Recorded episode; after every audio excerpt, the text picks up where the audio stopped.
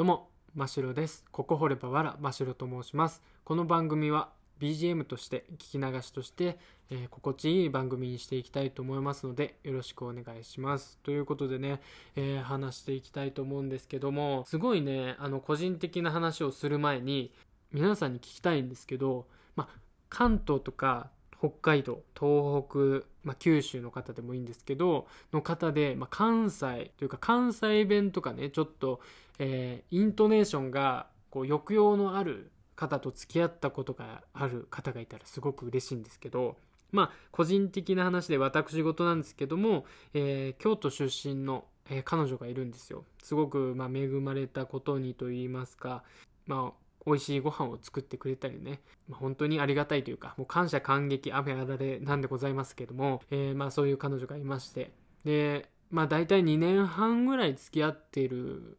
彼女でして、まあ、年間の半分以上は、えー自分の家にこの真っ白の家にいるっていうね、えーもう反同性を超えてるんじゃないのかっていう感じでもう引っ越してきたらって思ってるんですけどもなんかその一応自分のアパートもあった方がいいみたいな感じで、えー家賃の無駄遣いをしてるんですけどまあそんな彼女がいまして。でまあ今日話したいのはですね、えーそんな関東の方と付き合っている、まあ、東北出身の自分の、えー見解みたいな、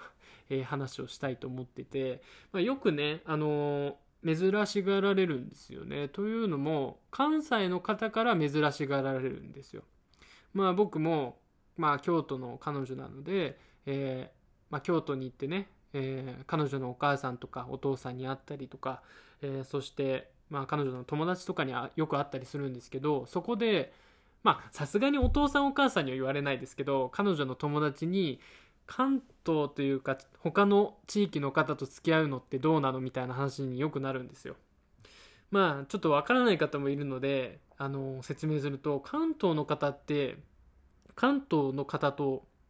付き合うことが多分多いのかあと関西、まあ、大阪の方とか京都の方ってそのまま地方で、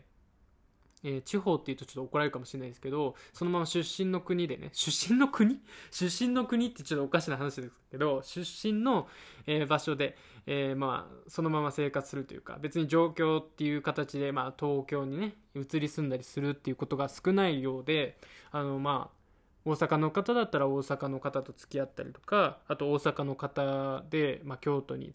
の方と付き合っている友達とかもいたりとかして関西の方は関西の方と付き合うっていうことが多いのかなと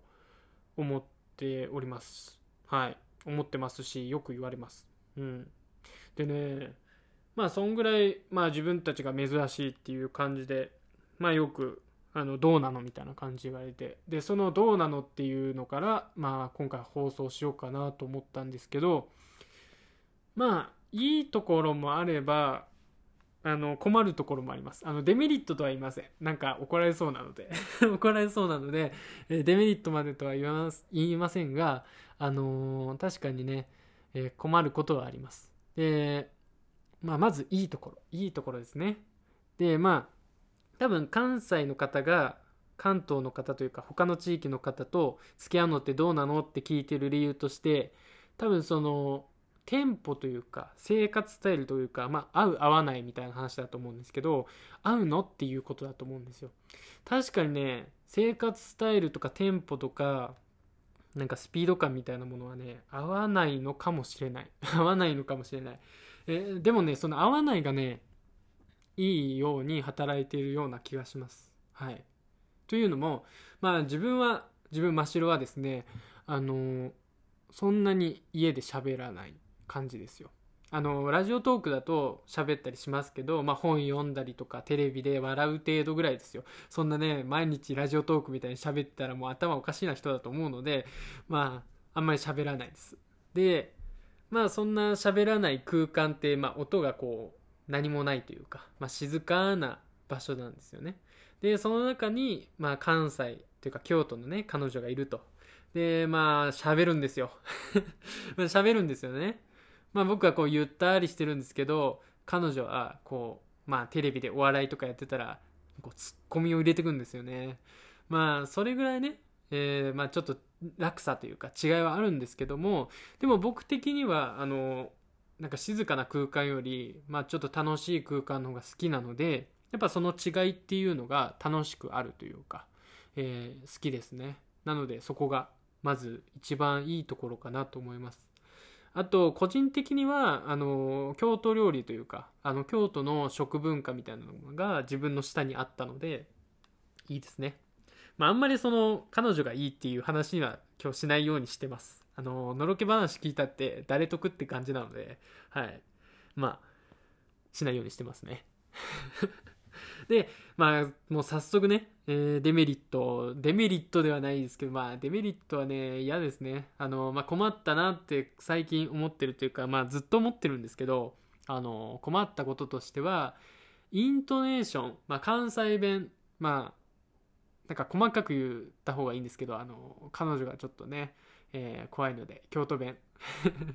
大阪弁と京都弁ってなんか違うらしくて、まあ俺的にはもうわからないんですけど、もう、ああ、そうなんだ、みたいな感じでもうスルーしてるんですけど、あのー、京都弁ですね。京都弁を四六時聞いてるっていうのが一番、あの、困ったことだと思います。というのも、あのー、イントネーションがおかしくなっちゃうんですよ。まあ僕は標準語を使ってるんですよね。で、彼女は、あの、関東に来ても、あの標準語を使わずに関西弁を使ってるというか、まあ、京都弁を使ってるわけなんですよ。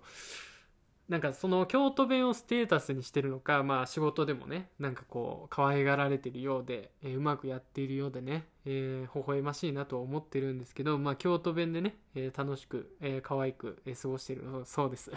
で、それで、まあ僕はそれをね、四六時中聞くわけですよ。まあ仕事場の人よりも、まあ、関西弁というか京都弁をね聞いてると思うんですけどその影響でね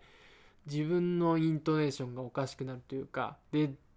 まあ、僕が仕事場に行ってでこうまあ喋るじゃないですか仕事の人とでその時に「えこれってどういうことですか?」みたいななんか変なイントネーションを使うことが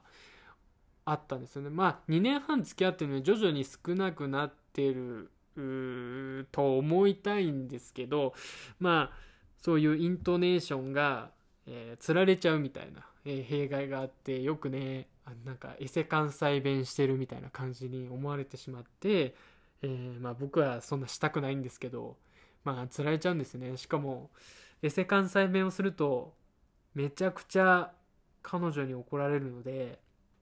まあちょっとね怖いって感じなんですけど、まあなんか尻に敷かれてるタイプだと思います。尻に敷かれてるタイプだと思います。このラジオトークしてるのもね、あまりよろしく思ってないようで、あの、冷たい目で、え、今日も、えー、ラジオやんのみたいな感じで言われて、えー、ちょっとね、えー、今ちょっと冷や汗がかいてきましたけども、えまあそんな感じで、あの、肩身狭くラジオトークをちょっと頑張っていきたいなと思っていますけどもっていう感じで、えー、そうなんですよ。で、まあね、そんなこともありつつ、まあちょっと仕事とかには弊害が出てるかなと思います。で、これね、分かってもらいたいんですよ。あの、イントネーションがおかしくなってしまうのは、ちょっと今のもおかしかったな。今のもおかしかったですけど、イントネーションがおかしくなってしまうんですよ。で、まあね、こう、まあ、最初に、えー、言ったように、えー、他の地方の方で関西弁圏の、えー、地方、まあ、関西の方と付き合ったことがあるっていう人はすごく分かってもらえたらもう握手したいですね。もうあ分かってくれますか？みたいな、えー、本当に、えー、本当にもうねえー、日々日々怖いんです。京都って。みたいな感じで、まあ、京都弁の京都の方ってなんかちょっとまあ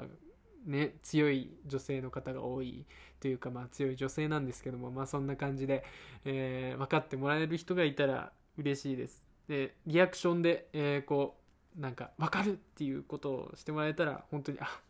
救われたっていう感じがあるので、もしよろしかったらリアクションしていただけたら嬉しいなと思います。はい。で、まあね、えー、今日ざっと喋ってきましたけども、まあ、京都の方と、えー、暮らすと、まあ楽しいよっていう話でまとめたいと思います。楽しいよって。まあね、えー、楽しいからといってね、まあ京都の方と付き合えるっていうわけでもないですし、あの、まあ人それぞれ自分に合った彼女を選ぶ、選ぶっていうかね、えー出会えるといいと思います、えーそう願っております。はい。まあ今日は今日はですね僕の京都の彼女と付き合っているという話でございました、えー本当にこれ大丈夫かな？誰得なのかなって感じですけどまあ京都はいい街ですね。いい街です。はい。ということでいい感じで終わったところで、えー今日はここの辺で、えー締めたいと思います。えー、ここ掘ればわら真っ白でございました。皆さんもいい恋愛をバイバイ。